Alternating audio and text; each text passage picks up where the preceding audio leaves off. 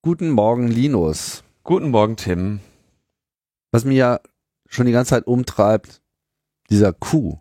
Bist du das eigentlich? Ja, ich weiß nicht, äh, wer Kuh ist. Das scheint aber auf jeden Fall eine sehr kluge Figur zu sein. Ich meine, es gibt auf jeden Fall kluge Leute auf beiden Seiten, ja, feine Leute auf beiden Seiten und äh, ja, es scheint äh, auf jeden Fall kluger kluge Person zu sein. Sehr interessante Sachen stehen da im Internet. Sehr interessante Sachen. Tim, denk mal drüber nach.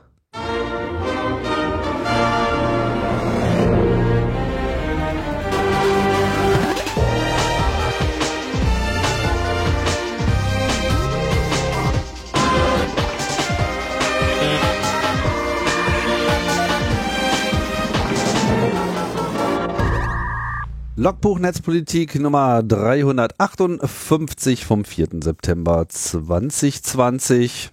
Tja, Leute, glaubt nicht alles, was ihr im Internet lest, glaubt nur, was ihr im Internet hört. Denn das ist die reine Wahrheit und nichts als die Wahrheit. Stimmt's, Linus? Auf jeden Fall. So war, so war mir Kuhhelfe. Vielleicht solltest du auch irgendwie so einen Buchstaben ausgraben. L. L? L, L Anon. Lanon? nee, hör mir auf mit so Quatsch. Das, äh, na, am Ende habe ich da irgendeinen so Telegram-Kanal und äh Na, du hast ja, hast ja gesehen, man muss ja da irgendwie nur äh, eine Botschaft reinschmeißen, dass der äh, Attila die Raute gemacht hat und dann drehen sie ja schon alle durch. Also, wenn, weißt du, weißt du, wenn der aufgeklärte Widerstand einfach mehr, mehr Mumm hätte und, und sich einfach mal ein bisschen frech was trauen würde, dann würden wir die einfach in Grund und Boden trollen. Eigentlich können wir das, aber wir haben diese moralische Hemmung, sowas ja nicht zu machen und deswegen können wir gegen diesen ganzen Unsinn nicht so richtig ankämpfen aber einfach mal so ein paar verwirrende äh, äh, Dinge. Also. Weißt du, was mir, ähm, was ich so letztens, gestern Abend, äh, so sinnierend bei mir dachte? Na. Was können wir froh sein, dass wir irgendwann mit dieser Freiheit statt Angst-Demo aufgehört haben? Stell dir mal vor. Du, da liefen schon immer diese Infokrieg-Vögel äh, mit rum. So, das hat mich schon von Anfang genau, an gestört. Gen, genau. Und äh, da war, ne, da war ja durchaus ähm, neben seriösen Vertretern auch äh, weniger seriöse. Und stell dir mal vor, was dieses Jahr los gewesen wäre, wenn du eine Freiheit statt Angst-Demo gemacht hättest. Halleluja. Ja, der Name ist durch auf jeden Fall so. Also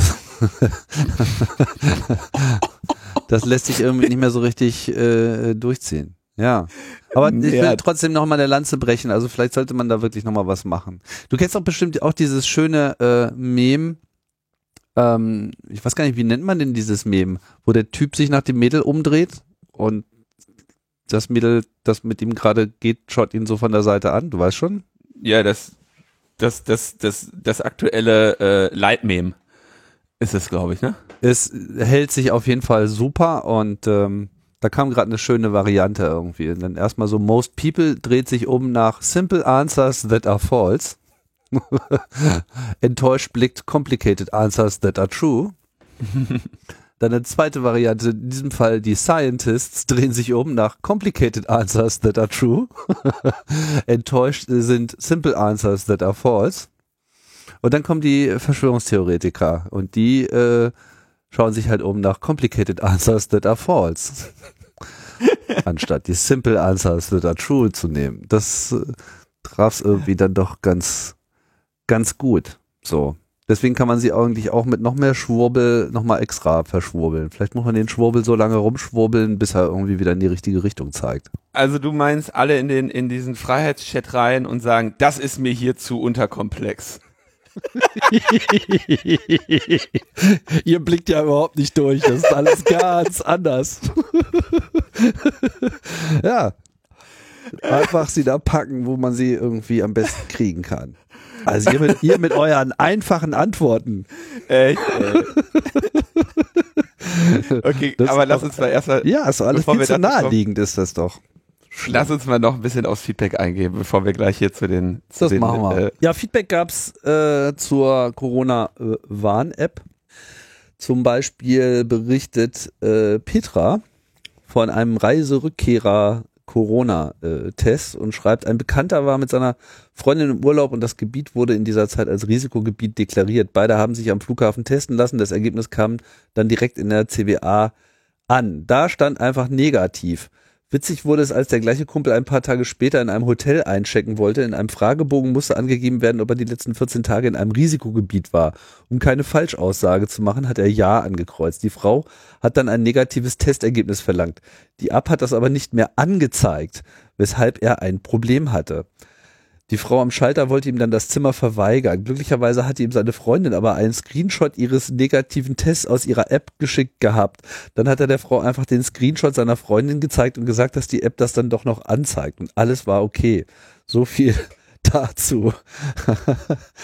also, genau, sie meint auch noch so, ja, fälschungssichere Anzeige. Das ist im Prinzip dieses Fahrkarten, äh, Online-Fahrkartenproblem, ne? Also kennt das ja hier in Berlin, wenn man so ein BVG-Ticket hat, dann wird der QR-Code ja nicht nur äh, angezeigt, sondern irgendwie auch noch mit so einem Schwurbel Bewegungselement äh, da drin. Nicht, dass sich das nicht auch äh, faken lässt, aber halt nicht so ohne weiteres mit einem normalen Screenshot. Und ja, dass man sozusagen dann diesen Test nicht vorhalten kann, ist klar. Aber es hätte ja eigentlich auch noch eine schriftliche. Ach nee, man kriegt das wahrscheinlich Nein. gar nicht, ne?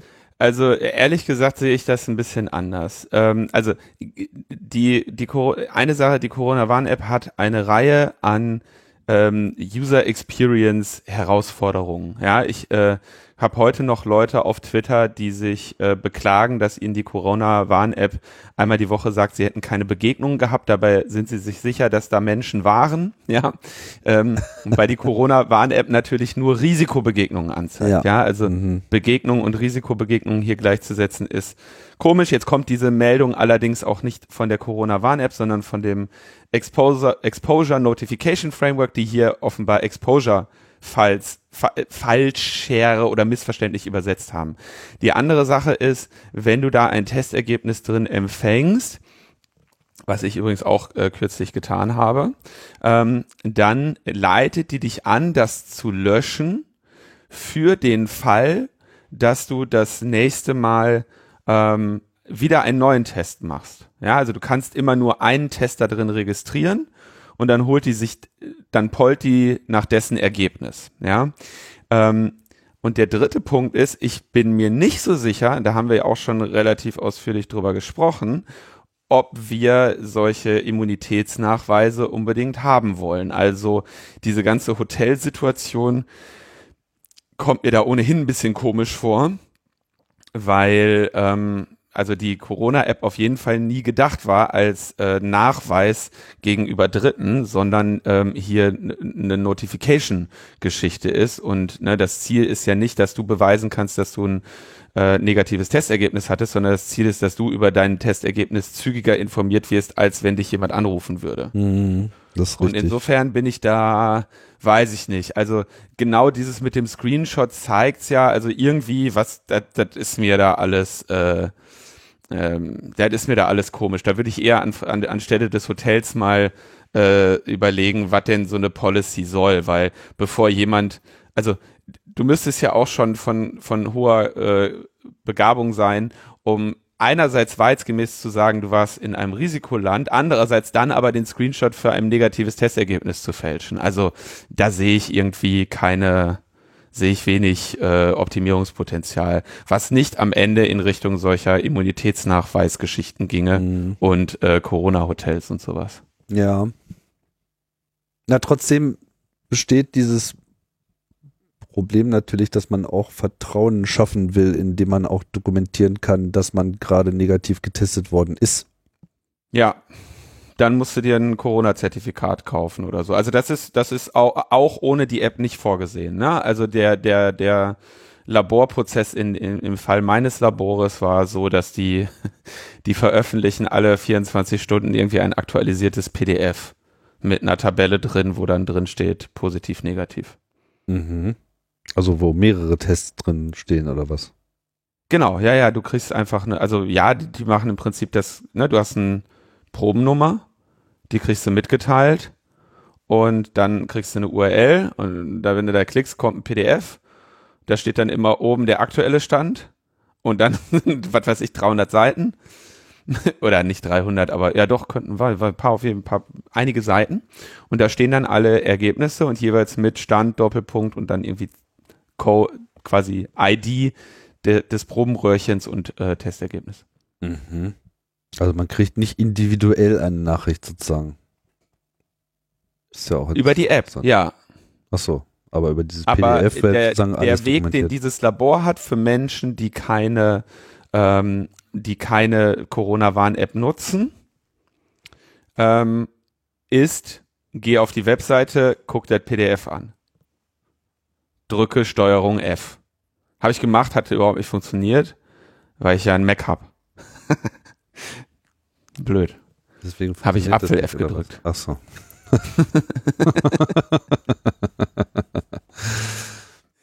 Gut. Da komm, also Labor, Laboranbindung, da hatten wir, glaube ich, auch noch Feedback zu. Genau. Florian schreibt Feedback zum Co äh, Feedback zum Feedback. Corona-Warn-App und Laboranbindung. Hallo, liebes Logbuch-Team. Doch nochmal zu euren Kommentaren. Warum dauert eine Anbindung der Laborinformationen LIS an die Corona-Warn-App so lange? Äh, und dann wieder der Hinweis auf Softwareentwicklung etc. pp. Und ähm, er meint halt, Leider braucht es halt bei Medizintechnik etwas mehr. IVD, EN 2304, Verifikation, Validierung, Risikoanalyse. Grob geschätzt kann man kalkulieren 20% Softwareentwicklung, 80% Regulatory Overhead. Ja, ist nervig, ist ein aber. günstiges Verhältnis. Das ist ein günstiges Verhältnis. Wahrscheinlich, ja. Ist nervig, führt aber dazu, dass medizinische Software ein wenig besser ist als, äh, als Gastro-Software. Zumindest ein wenig. Ja, das muss ich sagen, ist ein äh, guter Punkt. Und ähm, den haben wir so nicht erwähnt, dass hier natürlich noch eine regulatorische Geschichte ist. Da kenne ich mich auch nicht zu aus. Mhm.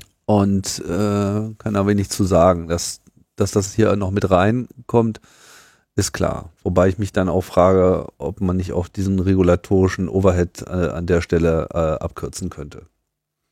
Äh, das halte ich für, äh, für äh, möglich. Ja, dass der Prozess bleibt einfach und wir haben ja auch, also ist interessant, wie viel Feedback wir dazu bekommen, weil es ja schon einige Folgen her, dass wir darüber gesprochen haben. Ähm, es, es ist ja nun mal so, dass es bei 75 Prozent der Labore schon mal so weit ist, bei äh, 25 Prozent nicht. Und äh, da muss man, und da ging es ja insbesondere jetzt in dieser äh, Auseinandersetzung zwischen T-Systems und der KVBD, KBVD oder wie auch immer die Digital äh, da hieß vom Kassenärztlichen Bundesverband. die so. BVK, so. Das ist auf jeden Fall falsch. Und ähm, dann ähm, äh, äh, dass sie sich eben regulatorisch zanken ähm, und, und vertraglich zanken und nicht technisch. Ich denke, das ist ja, äh, das unterstreicht ja auch nur dieser Kommentar von Florian. So, dann gab's noch zum Roaming. Genau. Äh, Samuel äh, fragt zu der EU-Key-Server-Lösung. Die beschriebene Umsetzung löst also nur das Problem, wenn Infizierte auf Reisen gehen. Das Reisende auf infizierte Einheimische treffen und mit denen die Keys ausgetauscht haben können, bleibt unberücksichtigt? Fragezeichen. Äh, ja, das habe ich unvollständig erläutert. Ähm, und will das hier nochmal ergänzen. Also kurze Erklärung, diese Idee der internationalen Verteilung der Schlüssel ist halt die, wenn ich jetzt infiziert bin und ich war im Ausland, dann gebe ich meine Schlüssel auf so einen internationalen Server. Ne? Wenn ich aber nicht im Ausland war, aber jemand anderes war hier in Deutschland und äh, will an diesen äh, Key rankommen, der dann nicht auf dem internationalen Server landet, weil ich war ja nicht im Dings, dann muss er ja sozusagen diesen Key auch bekommen, um gewarnt werden zu können. Das habe ich vergessen zu erwähnen. Es ist halt zweigleisig. Also wenn ich infiziert bin und im Ausland kommt er auf diesen internationalen Server, damit sie ihn sich alle holen können. Wenn äh, ich selber jetzt, also wenn jetzt eine andere Person nach Deutschland kommt, merkt sich das Telefon, dass äh, an dem Tag man in Deutschland war. Also es gibt eine explizite Identifikation, in welchem Land, in welchem Zuständigkeits-, in welchem Meldebereich war ich. Und in dem Fall soll tatsächlich eben dieser Key von den deutschen Servern geholt werden für diesen Tag. Und so passt passen halt dann beide Szenarien äh, zusammen. Also man holt sich immer von dem Land, in dem man war, und von allen Reisenden die Keys. Genau, wenn man, wenn man selber im Ausland war, genau, oder Ne? ja, Ne, genau. so, wie- also genau, von dem Land, Und- in dem du warst. Punkt. genau. Und generell halt alles, was so Ausländer noch so sozusagen, Richtig. also Reisende, nicht Ausländer. Reisende. Genau, die, du, du holst dir von den Ländern, in denen du warst, die Keys und von allen Reisenden in der Erwartung, dass die eventuell eben in deinem Land waren. Und damit ist dieses klassische Problem äh, abgedeckt, wo wir sagten, ähm, ne, äh, was war das? Eine Schweizerin trifft auf eine Österreicherin in Frankreich. Ja, Frankreich ist, äh, das Problem ist, glaube ich, noch nicht gelöst, aber ähm, dieser Fall wäre eben auch dadurch abgedeckt, weil sich diese beiden Personen jeweils auf den Reiseservern befinden würden und sich außerdem über die Länder, in denen sie waren, informieren würden. Klappt. Genau, was da jetzt äh, noch drin steckt und was uns nochmal auf ein weiteres Thema äh, führt, nämlich auf ein aktuelles Update, was ganz wichtig ist in dieser Geschichte, ist, dass jetzt auf einmal in zunehmendem Maße so Kenntnis über nationale Infrastrukturen Teil dieses ganzen, Systems wird. Ja, bisher steckte diese Information eigentlich nur in Deutschland in dieser Corona-Warn-App. Die hat ihren Server, weiß, wie sie den erreichen kann und schickt da halt äh, Keys hin, beziehungsweise holt sich vor allem erstmal dort welche ab. Und das ist so ein geschlossenes System. Und in dem Moment, wo es international wird, sieht man ja schon an dieser Besuchersituation, muss auf jeden, Fall eine italienische App auch wissen, wo der deutsche Server ist. Weil irgendwie muss da ja nachgefragt werden können, wenn ein Italiener, der die italienische App benutzt, mal zwei, drei Tage in Deutschland war. Und ja, jetzt gab es ein Update für diese ganze Exposure Notification von Apple und Google. Ähm, ich vermute mal, dass es jetzt bei Google auch schon released worden ist, habe ich jetzt nicht nochmal gecheckt. Beim äh, auf iOS ist das jetzt mit diesem 13.7 äh, Update mit drin. Und das bringt jetzt so einen ganz neuen Spin mit ins Spiel. Äh, letztlich ist das die Umsetzung einer frühen Ankündigung, die sie mal gemacht haben, dass sie das vorhaben, es ins System einzubauen, wo immer so ein bisschen unklar war, was damit eigentlich genau gemeint war. Und das ähm, zeichnet sich jetzt ab. Sie nennen es Exposure Notification Express. Und äh, das heißt im Prinzip, die Telefone bringen jetzt diese App-Funktionalität der Corona-Warn-App einfach schon mit. Man braucht jetzt quasi gar keine App mehr. Die App ist mehr oder weniger äh, enthalten. Auf Android tatsächlich in Form einer automatisch generierten App. Ähm, auf iOS ist das in irgendeiner Form dann in den Settings äh, integriert ins Betriebssystem. Und das heißt, es gibt jetzt quasi eine fertige Lösung auf Smartphone-Seite für Länder, die diesen Aufwand, eine eigene App zu machen, gar nicht treiben wollen. Die Grundfunktionalität ist ja eh klar und genau die ist jetzt schon Teil des Betriebssystems. Was natürlich äh, ganz nice ist. Das heißt, diese Apps können im Prinzip das, was diese App, was die CWA macht, also Keys überprüfen etc., durchführen und Nachrichten zustellen etc. pp. Und natürlich auch diese Testverifizierung äh, machen. Aber da fehlt natürlich noch eine Komponente, weil dafür braucht es ja auch dann entsprechende Server, wie wir gerade gehört haben, für jedes Land oder für jeden Staat, jeden Zuständigkeitsbereich einer Gesundheitsbehörde muss so eine Infrastruktur existieren. Und die gibt's auch noch und die hat, wie ich das sehe, Google gehackt. Die haben es zumindest veröffentlicht und das sind halt quasi fertige Key-Server und fertige Test-Verification-Server. Also im Wesentlichen eine ähnliche Infrastruktur, wie das jetzt auch für die CWA gebaut wurde, hat Google auch gebaut. Und die sind Open Source, liegen rum. Und jetzt kann sich im Prinzip so ein Land, was ansonsten bisher keinen Bock auf den Scheiß hatte, weil App Development alles schwierig, keine Leute, keine Kohle, können sich einfach diesen Code nehmen, können ihn auf irgendeinen Server deployen, zum Laufen bringen, konfigurieren und dann läuft das. Git pull, Docker run und äh, dann kannst du äh, dem muss kannst du noch, das habe ich, äh, wenn ich das richtig verstanden habe, du korrigierst mich, wenn es falsch ist. Letztendlich ist deine deine Länderprovisionierung oder deine Staatenprovisionierung ähm, sogar, also du, du sagst im Prinzip hier, das ist unser Land, das ist unser Server und äh, du kannst sogar noch deine individuellen Thresholds, also die, die Grenzwerte, ab denen du sagst, das ist jetzt Risk, No Risk, Low Risk, hast du alles nicht gesehen, die kannst du denen auch noch geben. Genau, das ist ja Teil dieser ganzen Geschichte. Du Ne? wirst am Ende ein, ein, alle, alles, worin Corona-Warn-Apps letztendlich variieren können, nämlich die Server, an die sie melden und die Entscheidungsgrenzen, ähm, wird abstrahiert in eine einheitliche Konfiguration und die kannst du dann eben relativ äh, einfach deployen. Ja, also ich habe das, also äh, mich haben auch einige Leute angeschrieben, ob das jetzt überraschend ist ähm, oder dass das jetzt natürlich hier die, Über die Übernahme der neuen Weltordnung ist. Ähm, ich habe den Eindruck gehabt, dass also dass das immer klar war, dass das passieren würde. Äh, Habe ich mir das nur eingebildet? Ich konnte die Quelle auch nicht mehr finden, aber ich war mir eigentlich relativ also es macht nur so Sinn und mir war eigentlich klar, dass Apple und Google das tun würden. Ja, die Quelle war der UKW-Podcast. Ich habe das mal ausführlich äh, hergeleitet. Diese ganze Nee, der, die. Quelle war das Dokument, in dem dieses Framework dargestellt Ja, da stand wurde. nur drin, wir werden Funktionalität ins System einbauen. Aber es war äh, nicht explizit gesagt, welche Funktionalität genau sie jetzt wie ins System einbauen wollen. Das ist immer offen gewesen. Das, ist, das war Teil der ursprünglichen aller allerersten Ankündigung, als sie das allererste Ja. Mal vorgestellt haben, diese Exposure Notification. Und haben sie gesagt, wir kommen jetzt demnächst mit so, einem, so einer API für Apps und wir bauen dann das auch ins System ein.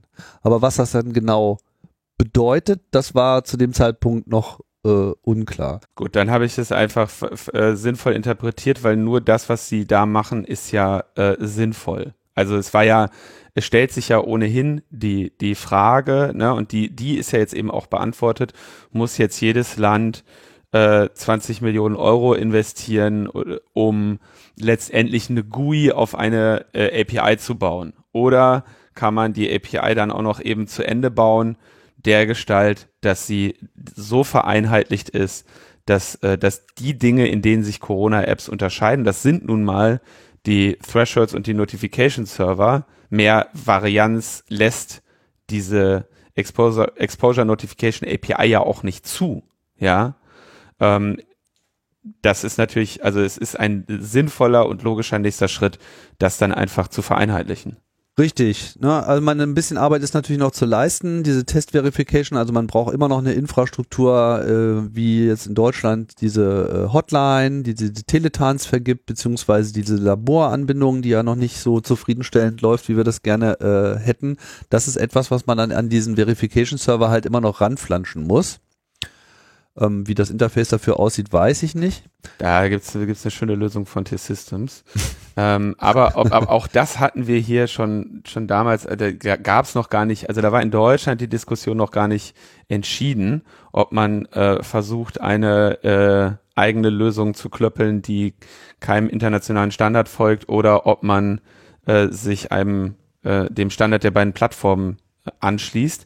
Ähm, dass natürlich Apple und Google am Ende den, das Heavy Lifting, ja, den, den regulatorischen Kram, den komplizierten Teil äh, jeweils den, den Ländern überlassen. Richtig. Und, und sich jetzt auch gar nicht groß in, in den Bereich mit, wir betreiben jetzt die Server für Länder äh, einlässt. Ne? Sondern das Genau. müssen die Länder schon immer noch selber machen. Aber man kann, glaube ich, sagen, ich habe mir mal so die Architektur angeschaut, was sie da, wie, wie das so alles interagiert. Das ist so im Wesentlichen so, wie die CWA das macht. Das ist an einer Stelle noch ein bisschen einfacher. Sie arbeiten da so mit Zertifikaten. Und ähm, ich habe so den Eindruck, dass, dass die Arbeit, die da in Deutschland, sicherlich auch in der Schweiz etc. gemacht wurde, also die in Europa gemacht wurde, dieses Projekt schon sehr beeinflusst hat. Also es ist quasi so, es ist ja auch irgendwie, wenn man drüber nachdenkt, mehr oder weniger so eine logische Konsequenz, aber das heißt ja nicht, dass man es nicht auch anders äh, hätte machen können. Und jetzt manifestiert sich das, ne? Also diese gesamte Warninfrastruktur äh, besteht im Wesentlichen eben aus diesen drei Komponenten. Das, was auf dem Jo. Smartphone läuft und dann eben zwei Server, die äh, im Falle des von Google releaseden Source Codes vollständig unabhängig voneinander sind und bei der CWA haben die noch so ein ganz klein bisschen Interaktion. Ja, und muss man mal gucken. Das wird jetzt noch eine Weile dauern. Also, aber es ist perspektivisch natürlich so, dass jetzt Länder mit einem sehr überschaubaren Aufwand äh, im Prinzip eine Infrastruktur bereitstellen können und dann automatisch davon profitieren, dass auf allen Telefonen das einfach so funktioniert, ohne dass sie irgendwie eine Zeile Code für die Telefone schreiben müssen. Ja, wobei ich da auch sagen muss, das war mit der Open Source Zugänglichmachung der Corona Warn-App ebenfalls der Fall. Na, ne? also das ist, denke ich, nicht unbedingt der der große der große Schritt, wobei es natürlich äh, für, für ein Land eine einfache Entscheidung ist zu sagen, alles klar, wir, wir machen hier mal, wir setzen mal so einen Docker-Container auf und und äh, äh, machen einen Config-File für, für, für, für Android und I iOS und sind quasi fertig, äh, versus äh, wir lesen uns in irgendeinen Code ein und versuchen da die, die Bilder drin zu ändern und die Sprache. Das stimmt schon. Ähm, ein relativ entscheidender Aspekt kommt hier noch dazu. Apple, dadurch, dass es im Betriebssystem ist, ähm, hat Apple und Google natürlich die Möglichkeit, diese Funktionalität auch wieder auszuschalten. Und zumindest für das 13.7 Update, was irgendwie gestern oder vorgestern kam für iOS, äh, wurde dann gesagt, ähm, wir behalten uns vor, in Regionen, wo das nicht mehr benötigt wird, äh, diese Funktionalität dann auch ganz einfach wieder zu deaktivieren. Ja, das wäre also, wenn die USA, die sind ja, wenn das so weitergeht, in zwei Monaten zu Ende durchseucht, ähm, dann kann man das da auch schon einfach wieder abschalten. also das haben sie auch von Anfang an schon gesagt. Das ist jetzt nicht neu mit dem Update. Ne? Okay. Ähm, dann würde ich sagen, kommen wir mal zu der, zu den Demonstrationsgeschehen in Berlin. Der, der letzten Woche der letzten Woche. Also, was war los? Am Samstag, den 29.08. hat eine Demonstration, haben mehrere Demonstrationen stattgefunden. Wir hatten auch in der letzten Logbuchsendung schon von dem Vorgeschehen berichtet. Es waren, ähm, es war diese Situation, wo der Berliner Innensenator äh, sich bemüht hat, dieses Demonstrationsgeschehen äh, zu unterbinden, um äh, die Versammlungen irgendwie zu verbieten, dann irgendwelche äh, Klagen stattgefunden hatten im Eilverfahren und die Versammlungen wieder zugelassen wurden. Es in der Zwischenzeit diese äh, Fülle an äh, Anmeldungen gab, die quasi einfach, dass die Versammlungsbehörde im Prinzip fluten wollten und so. Und jetzt war eben Samstag der große Tag, an dem sich ähm, diese dieses äh, diese illustre und bunte Bewegung an verschiedenen Stellen in Berlin versammelt hat, ähm, unter anderem an der Siegessäule ähm, und wo war die erste Versammlung? Da bin ich jetzt gerade gar nicht so sicher, wo die war. Genau, am Brandenburger ah. Tor, Pariser Platz hingen die doch rum. War das dort? Nee. Ach so, ja, okay. Also ich habe auf, auf dem Stream, den ich mir da angeguckt habe, war das äh, nicht sofort zu erkennen. Und es kam zumindest bei der ersten Versammlung zu äh, massenhaften Verstößen gegen die äh, Auflagen zum Tragen einer Maske, was bei einer Demonstration, die sich gegen das Tragen einer Maske richtet, natürlich jetzt auch nicht so überraschend ist.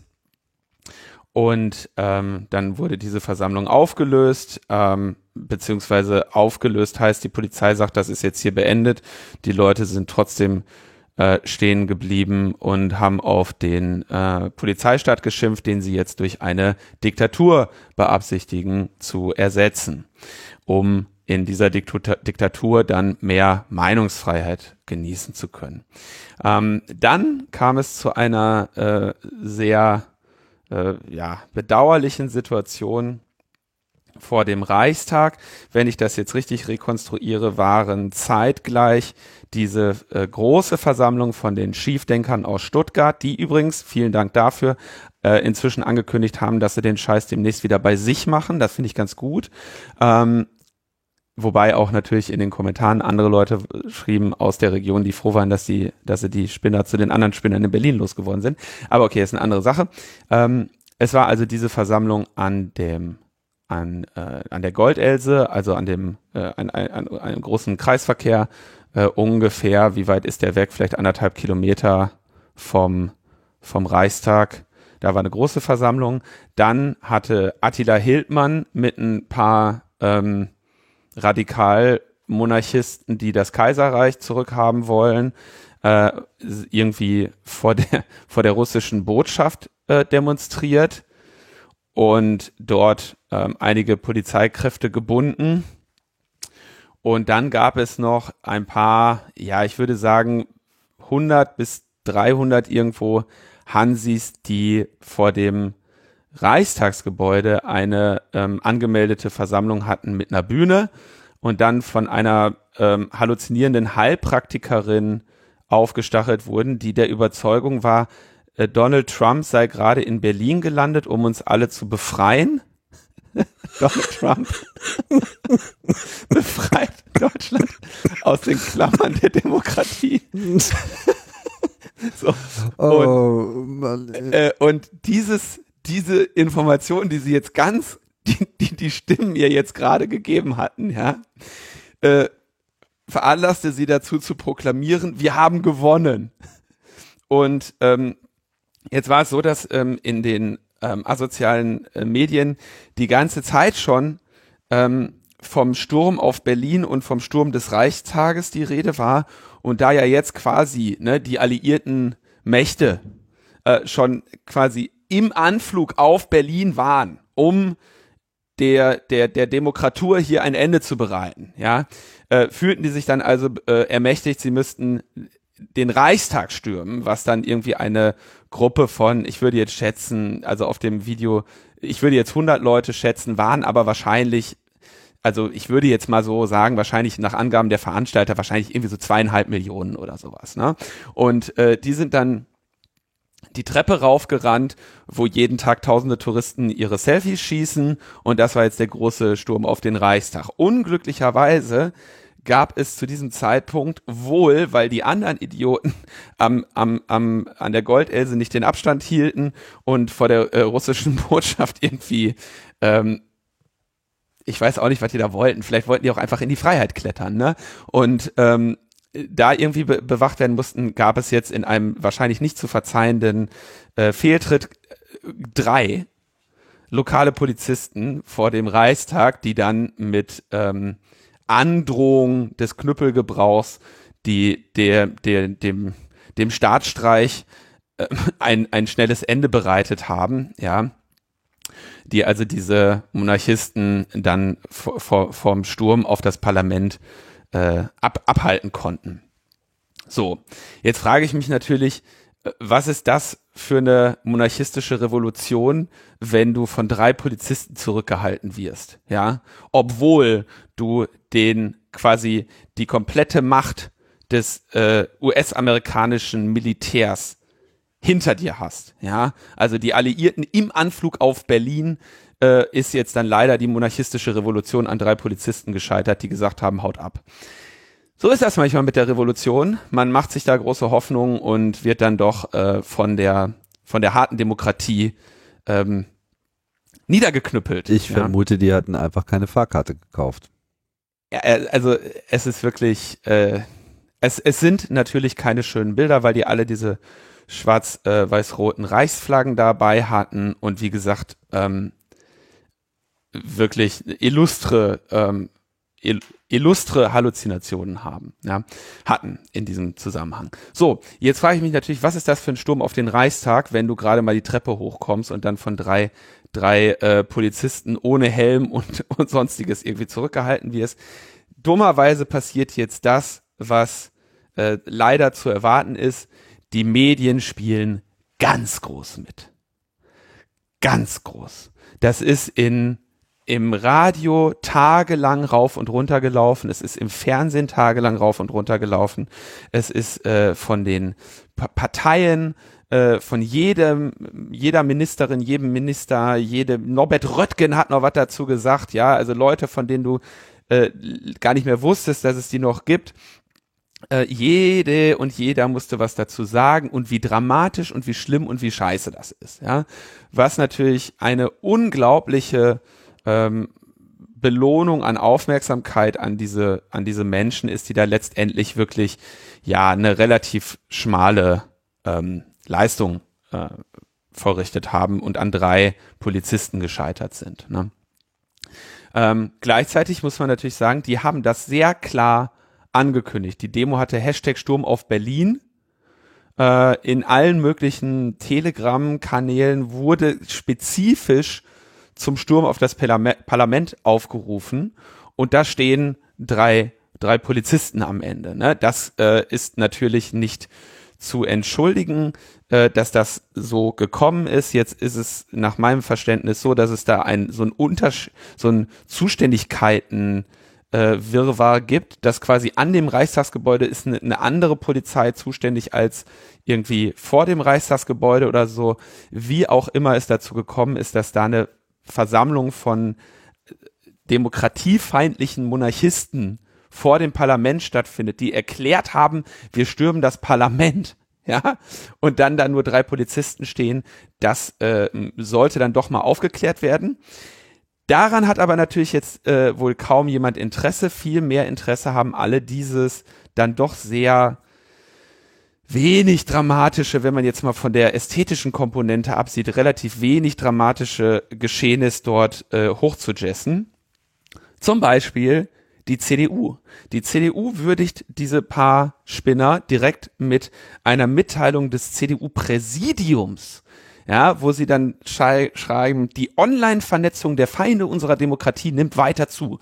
Es ist noch nicht hinreichend und schnell genug klar, wer welchen Einfluss auf welche Gruppen ausübt und welche Vernetzung zwischen Rechtsextremen, QAnon und anderen Gruppen besteht. Hier müssen die erforderlichen Mittel für Aufklärung bereitgestellt werden. Ja, dann macht halt einen Internetausbau. Dann könnt ihr im Internet gucken. Das war jetzt nicht besonders schwer herauszufinden, welche Spinner da zu welchem Quatsch Quatsch aufrufen, ja. Und wenn du Reichsflaggen vor Parlament hast, dann ist es an der Zeit, ähm, vielleicht auch mal nicht im Internet zu gucken, sondern aus dem Fenster. Also das ist ja wirklich ein Witz. Aber es geht natürlich weiter. Denn wir dürfen nicht vergessen, wir haben es ja mit der CDU zu tun. Und was sagt die CDU natürlich als nächstes? Ja, äh, ähm, um solche Bedrohungen rechtzeitig erkennen und den technologischen Entwicklungen des 21. Jahrhunderts wirksam begegnen zu können, benötigen unsere Sicherheitsbehörden exzellentes Know-how und beste Technik. Die klassische Telekommunikationsüberwachung ist angesichts des veränderten Kommunikationsverhaltens und der Nutzung moderner Kommunikationswerkzeuge jedoch nicht geeignet, Tatvorbereitungen und Täterstrukturen aufzuklären. Daher müssen die jeweiligen Sicherheitsbehörden auch über die Instrumente der Online-Durchsuchung und der Quellen-TKÜ sowie forensische Systemkopie von Zielgeräten verfügen. Leute, ihr könnt ohne Probleme in diese offenen Telegram-Gruppen reingehen, wo diese Aufrufe verbreitet werden. Da ist nichts weiter für nötig als eine äh, ne, ne, ne, ne, SIM-Karte vom Späti eures Vertrauens. Ja, das ist öffentlich. Da brauchst du keine Telekommunikationsüberwachung, da brauchst du keinen Staatstroller, da brauchst du gar nichts. Da musst du einfach nur mal gucken.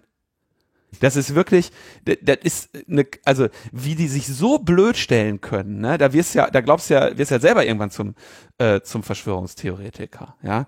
Aber nicht, also ne, nicht mit dem Staatstrojaner ist natürlich noch nicht äh, alles getan. Ach so, abgesehen davon, dass hier gesagt wird, Tatvorbereitung und Täterstrukturen. Ne? Bei aller äh, ästhetischen Abneigung gegen das, was da passiert ist, ja, und äh, muss ich glaub, frage ich mich ernsthaft, ob das überhaupt eine Tat war. Also, äh, welche Tat ist das denn? Ja, wahrscheinlich irgendwie Landfriedensbruch oder was? Die haben doch sogar die Absperrung noch äh, seelenruhig beiseite geräumt, damit die nicht kaputt geht. Ja, die, die Treppe da hochzugehen, das ist. Äh, die Treppe war, da hochzugehen? Ja, weiß ich auch nicht, was das war. Ist, ich bin mir nicht sicher. Also ich glaube, in letzter Zeit ist da so eine, so ein, so ein, mh, so ein Security-Check davor, wo du, ähm, wo du nochmal geröntgt wirst, damit du keine, äh, damit du, was weiß ich, keine, keine Chips mit reinnehmen kannst oder sowas, ne? Mhm. Aber äh, so grundsätzlich das äh, Betreten der Treppe ist, ähm, wie sagte Andreas Geisel, der Innensenator von äh, Berlin, so schön, ne? Äh, die wir haben das sorgfältig geprüft, aber die freiheitlich-demokratische Grundordnung gilt leider auch für Arschlöcher und das äh, ist, gilt, glaube ich, auch für die Treppe vor dem Reichstag, ja, dass man da ähm, hoch darf. Ja, insofern bin ich mir noch nicht mal sicher, ob das hier eine Tat ist. Ja, also diese Hyperventilation in der, in der Politik, die war schon wirklich ein bisschen anstrengend. Ne? Also auf ganz, einmal, ganz kurz, Tim, ich würde ja. noch, ich würde noch ganz kurz die Hyperventilation zu Ende erzählen, weil ja. mit einem Staatstrojaner ist es natürlich nicht getan. Wir brauchen natürlich auch noch, was brauchen wir, Tim? Vorratsdatenspeicherung. Richtig, richtig. Denn die CDU, das CDU-Präsidium teilt uns mit, für die Speicherpflicht von Telekommunikationsverkehrsdaten brauchen wir eine rechtssichere Lösung, um schwere Straftaten besser verfolgen zu können, sogenannte Vorratsdatenspeicherung. Manche Straftaten, insbesondere im Bereich der sexuellen Gewalt gegen Kinder, lassen sich nur über den Zugriff auf solche Daten aufklären. Im Kampf gegen Terroristen sind sie oftmals das entscheidende Mittel, um Anschläge zu verhindern. Damit belegen sie genau das, was, was ihnen immer äh, natürlich völlig hypothetisch unterstellt wird, dass solche Forderungen, die, solche Formulierungen, die liegen ja fertig in der Schublade. Ja. Da wird ja nur oben noch kurz der Anlass geändert. Ja, also hier Tatvorbereitung, Täterstrukturen. Das, also tatsächlich, diese Formulierungen, da bin ich mir ziemlich sicher, dass die vorher fertig waren, weil nämlich plötzlich nicht mehr die Rede ist von, ähm, äh, von, sag ich mal, äh, Demokratiefeinden und Monarchisten, sondern einfach nur noch von Tatvorbereitung, Täterstrukturen, ähm, Terrorismus, Kinderpornografie. Das ist ein Standard-Textblock, den haben die wahrscheinlich auf äh, hier, kennst du diese, wie, wie heißen diese Apps, wo man, weißt du, wo man mehrere Sachen dazwischen ablagert? Das ist einfach du dieselbe Apfel 1, Pressemitteilung, die jetzt irgendwie letzten 20 Jahre regelmäßig wieder äh, Genau. gepostet wird, ohne dass man dann nennenswerte Änderungen vornimmt. Das ist, das ist so, äh, das ist so furchtbar wie berechenbar. Wobei ich jetzt ehrlich gesagt über diese Steigerung, also die Kurzfristigkeit dieser Steigerung schon ein bisschen überrascht bin. Noch schlimmer finde ich ja die Tatsache, dass, dass überhaupt, also ich meine, da müssen dann sozusagen schon jetzt wirklich so Schnuller-Nazis mit äh, Reichsflaggen Kaiser, den Kaiser wieder haben wollend, irgendwie unser Parlament stürmen, stürmen, die Treppe hochlaufen, die Treppe zum ja, so damit die dann so, oh, was, wie, das, die sind irgendwie rechts? Oh, ist uns ja noch gar nicht aufgefallen irgendwie. Und äh, ich meine, jetzt stell dir einfach mal vor, so in der linken Szene wäre irgendwie so ein Wochenende so vorbereitet worden. Gab es doch schon, ich darf daran erinnern, ähm, die Aktion Die Toten kommen vom Zentrum für politische Schönheit, die sich zum Ziel gesetzt hatten, ähm, dann äh, hier äh, Gräber auf der Reichstagswiese zu errichten. Auf der Wiese vor dem Reichstag, ja. Und dann war die Wiese abgesperrt und da waren so viele Polizisten äh, äh, im Einsatz wie, wie nie zuvor, so ungefähr. Und am Ende haben sie ähm, war doch noch sogar äh, Anke Domscheit-Berg äh, angezeigt, weil sie mit einer Blume, äh, äh, glaube ich, auf, auf, einen, auf einen Polizisten in Schlägermontur mit im, im Knüppeleinsatz äh, geworfen hatte oder sowas. Ne? Oh Gott, was- Wegen schwerer. Körperverletzung. Du erinnerst dich. Ich erinnere mich, ja klar. Ich meine, ich erinnere mich an so einiges, so, ne? Nur es ist halt, ähm, Tim, das ist so, wenn ich ankündige, ne, wenn ich jetzt twittere, dass ich zum Reichstag gehe, dann stehen da schon fünf Polizisten. Wegen mir.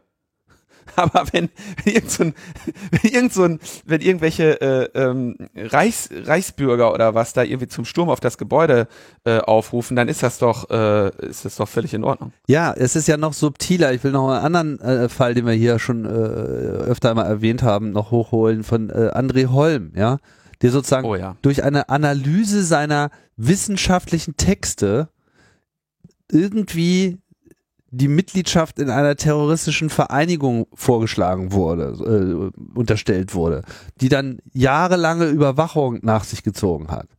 Aber wenn du jetzt irgendwie auf öffentlichen Webseiten und Telegram-Kanälen irgendwie so Revolution, Niedergang des Systems, äh, wir stürmen den, den, den Bundestag irgendwie zu den Waffen. Ja, wenn du das schreibst, also, ja, nee, ist jetzt nicht so klar, ob die jetzt, also was die wollen, ob das jetzt mal so ernst gemeint ist, ah, da gucken wir doch erstmal. Also das, das, das ist wirklich so eine, eine Dissonanz, so eine mentale, die ich nicht verstehe.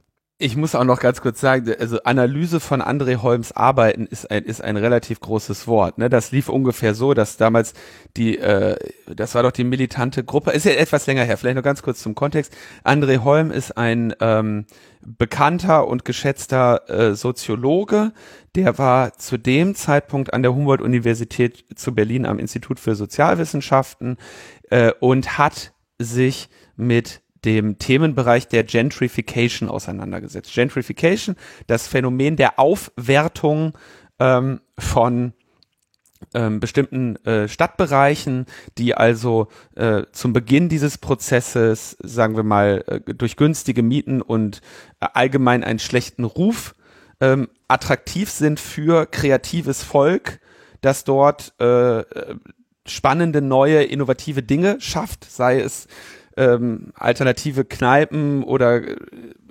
ähm, Podcast-Studios, sag es, Prenzlauer Berg. Podcast-Studios, ja, du hast das Podcast-Studio in Prenzlauer Berg doch auch erst aufgemacht, als die Bude saniert war. Was? Ich bin hier die Speerspitze der Gentrifizierung. Nein, Ohne mich wären die Preise hier nie gestiegen genau damit dann zu einem Steigen der Preise äh, äh, führen und dann dadurch äh, zum relativ klar äh, dokumentierten und nachweisbaren Verdrängungsprozess derjenigen, die sich dort eigentlich niedergelassen haben und dort äh, glücklich sind.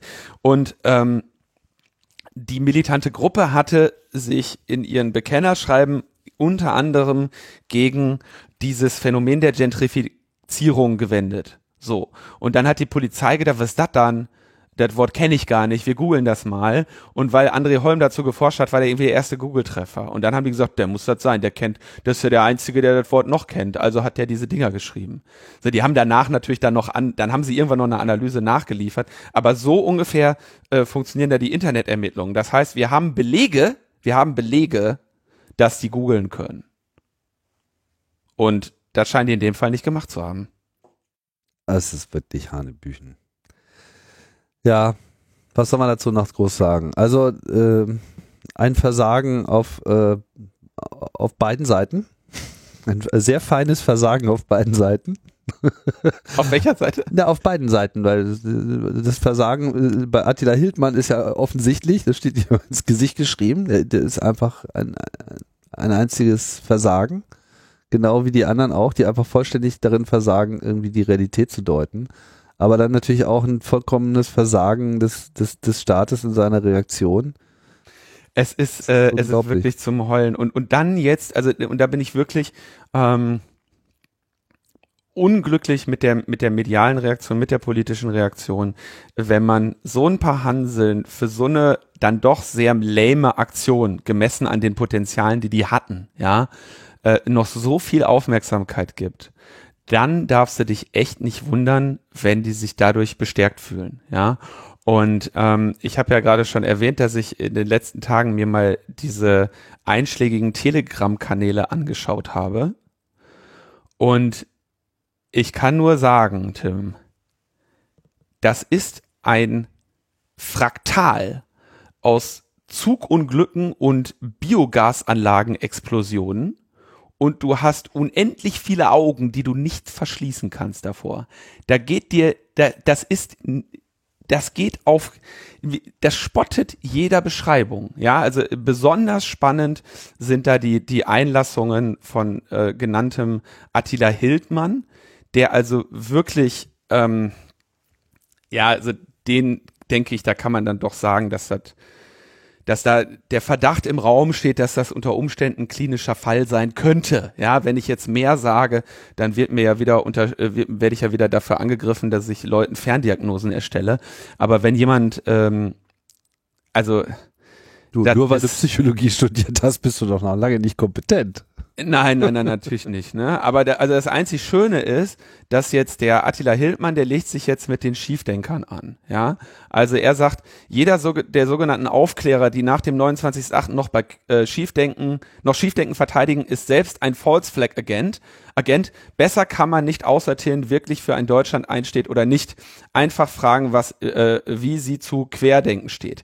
Ähm, dem Initiator von Querdenken, diesem Ballweg, unterstellt Attila Hildmann nun, und das ist schon schwere Anschuldigung, es ginge ihm gar nicht um die Verhinderung der neuen Weltordnung. Nicht. Nein. So, und das, das wirft er dem vor, ja, und da sitzen Leute so, was? Der kämpft gar nicht gegen die neue Weltordnung, ja. Äh, dann ähm, so schön einlassen. In jeder äh, Bewegung gibt es vernünftige und unvernünftige Elemente, so auch bei Q. Ich schätze die Wissensvermittlung vieler Q-Kanäle sehr. Dennoch warne ich auch vor zu viel Naivität und bedingungslosem Glauben an eine externe Macht. Q kann final eben auch eine False Flag sein. Bedingungslos glauben sollte man an seine eigene Kraft und an mich. Ich verdiene an diesem politischen Kampf nichts. Ich gab alles auf für die Freiheit und die großartige deutsche Nation. Zwei Posts darunter kommt dann immer irgendwie Werbung für veganes Matcha-Pulver, als wäre nicht jedes Matcha-Pulver vegan, irgendwelche T-Shirts und sein eigenes Nutella. das ist also dieser Telegram-Kanal. Ich weiß jetzt natürlich auch, dass ich dadurch, dass ich den hier in seiner Absurdität bespreche, wahrscheinlich auch Leute motiviere, da mal reinzugucken. Ähm, Money äh, und das geht in einem durch. Ne? Du kannst also, das ist erstens zu viel, um es alles zu lesen. Und zweitens kannst du an jeder bedingungslosen Stelle Stopp sagen und du kriegst irgendeinen völlig neuen Irrwitz. Ja, mein Lieblingspost äh, von gestern war, also von denen, die ich gesehen habe, Gleichdreh mit russischem Sender. Warte mal, stopp. Bevor du, ja. bevor du den vorliest, nochmal einen Satz aus dem letzten, den du gemacht hast. Ich warne vor zu viel Naivität und bedingungslosen Glauben an eine externe Macht. So, jetzt bitte nochmal diesen Post. Ja. Vielleicht sollte man auch noch für die Nachwelt erhalten. Wir befinden uns gerade in der Situation, dass sich ähm, die, das Verhältnis der Bundesrepublik Deutschland, Europa und der USA und eigentlich fast, was weiß ich, so gut wie jeder äh, äh, freiheitlich-demokratische Nation mit Russland an einem erneuten Tiefpunkt befindet, weil ein äh, russischer Regimekritiker mit Namen Nawalny ähm, ähm, einem Giftanschlag äh, ausgesetzt wurde und gerade in der Charité Berlin ums Überleben kämpft. Ja, und wir sind gerade an dem Punkt, dass äh, stärkere Wirtschaftssanktionen gegen Russland gefordert werden, sofern äh, Russland sich zu diesem Vorfall nicht erklärt. Ja, in dieser Zeit in dieser Zeit äh, schreibt uns Attila Hildmann auf seinem Telegram-Kanal, Gleichdreh mit russischem Sender. Russland fand es gar nicht so toll, wie ich da vor der Botschaft grundlos weggeschleppt wurde. Russland findet es auch gar nicht gut, wie das BRD-Regime weiter die Gerüchte verbreitet, Putin habe Nawalny vergiftet und sie finden es auch nicht gut, dass der russische Impfstoff so runtergeredet wird. Ab sofort machen wir Weltpolitik und Deutschland ist wieder vorne mit dabei und diesmal auf der guten Seite. Ich danke allen Patrioten und Unterstützern. Ihr seid meine Helden und werdet es immer bleiben. Ich werde immer für Deutschland einstehen. Heilig Vaterland. Alter Vater. Auf einmal, auf einmal interessiert er sich für Impfstoffe. Ne? Ja. Also zwei Posts vorher warnt er natürlich noch vor, der, vor dem Impfzwang, dem, mit dem wir alle gechippt werden. Äh, jetzt ist er natürlich, also er, er, er ist auch, also er hebt natürlich auch ganz klar die nachvollziehbare, aber schwer belegbare Anschuldigung, Angela Merkel habe den Nawalny vergiftet. Ja, und ähm, ich, ich mein, also du kannst jetzt natürlich freut sich Russland ein Loch in den Bauch, wenn vor ihrer eigenen Botschaft in Deutschland ein, ein Psychopath äh, mal eben kurz äh, vor sich selber geschützt wird und dass da ein paar Fotos von gibt, während die Welt darüber diskutiert, dass sie mal wieder einen Dissidenten getötet haben. Ne? Das ist doch klar, dass die sich da freuen und sagen, Attila, komm, erzähl mal. Was, hast, was ist, haben, haben die dir wehgetan? Ne? Das ist ja schon relativ klar. Ne? Und da, Alter, es ist, ich, es ist wirklich ein, ein, ein Fraktal aus Zugunglücken, was du da siehst. Und das ist so, also es ist faszinierend und man, es ist wirklich auch, auf eine Weise wirklich pervers und ja, faszinierend, zu was die menschliche Psyche fähig ist. Ne? Also man sieht jetzt auch an seiner Posting-Frequenz, dass er mit nichts anderem beschäftigt ist und auch relativ wenig zu schlafen scheint. Ne? Das Thema beschäftigt ihn ja so. Und ähm, das ist äh, also ich also das Schlimmste, was dem Mann passieren kann in, in diesem Zustand, ja, ist, dass er diese, ge, diese Gefolgschaft hat, die irgendwie, ich glaube, irgendwo zwischen 50 und 80.000 Menschen sind, die ihm da die ganze Zeit wieder Neues reinkippen, ne? Und das ist, das ist wirklich, wirklich sehr, sehr, sehr tragisch, was da passiert. Und ähm, ich weiß da, ähm, also weiß da wirklich nicht mit umzugehen. Vor ein paar Monaten äh, habe ich so etwas noch für äh, den USA vorbehalten gehalten, ja, dort allerdings natürlich schon etwas länger manifestiert, aber wenn du dir anhörst, was, was die, also wenn das wenigstens in sich kohärent wäre, was diese Leute von sich geben, wenn man da also irgendwie ein in irgendeiner Form geschlossenes Bild hätte, ja, was jetzt, wo, wo, was wenigstens in sich keine Widersprüche mehr hat, ne? Aber der schafft es nicht, zwei Posts zu machen, ohne dass sie sich ähm, in, in, in fundamentalen Grundlagen auch widersprechen. Der ist, ähm, und das ist natürlich auch klar, dass, dass ihn das dann überfordert und auch, ja, ihm auch Angst macht, ne? Also der äh, ist wirklich ähm, in einem be bemitleidenswerten Zustand und ähm, die Leute, die ihn da anheizen, äh, tun ihm auf jeden Fall nicht gut, ob, äh, ob äh, beabsichtigt oder unbeabsichtigt. Und es scheint ja nun mal so zu sein, dass der tatsächlich da ähm, mh, einige von den 80.000 Leuten äh, da, die er da versucht zu erreichen. Wobei, so wie ich das sehe, sind das dann auch immer nur so um die 5.000, die online sind. Also die tatsächliche Reichweite kann ich da nicht so genau schätzen. Aber da scheinen eben auch Leute drunter zu sein, die das ernst nehmen. Und die stehen dann auf einmal ähm, vor der russischen Botschaft und äh, bitten um Befreiung. Also du, hu, hu, hu, hu.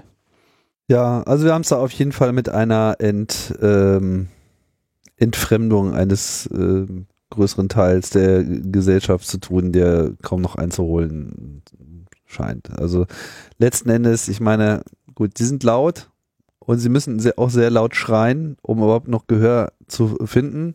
Man kann natürlich jetzt darüber diskutieren, so ob das sozusagen medial weggeschwiegen werden sollte, ja, nicht so viel Aufmerksamkeit bekommen, wie auch immer man das äh, äh, nennt, oder ob man sich halt auch damit auseinandersetzt. Auf der anderen Seite denke ich, sind so die Umfragen ähm, zu dem Thema auch relativ klar, dass einfach auch wirklich eine nennenswerte, also erhebliche Mehrheit der Deutschen damit einfach überhaupt nicht äh, ausrichten kann. Also es ist ja eher so im 90 Prozent Bereich Kopfschütteln. Das sind dann doch schon deutliche Zahlen.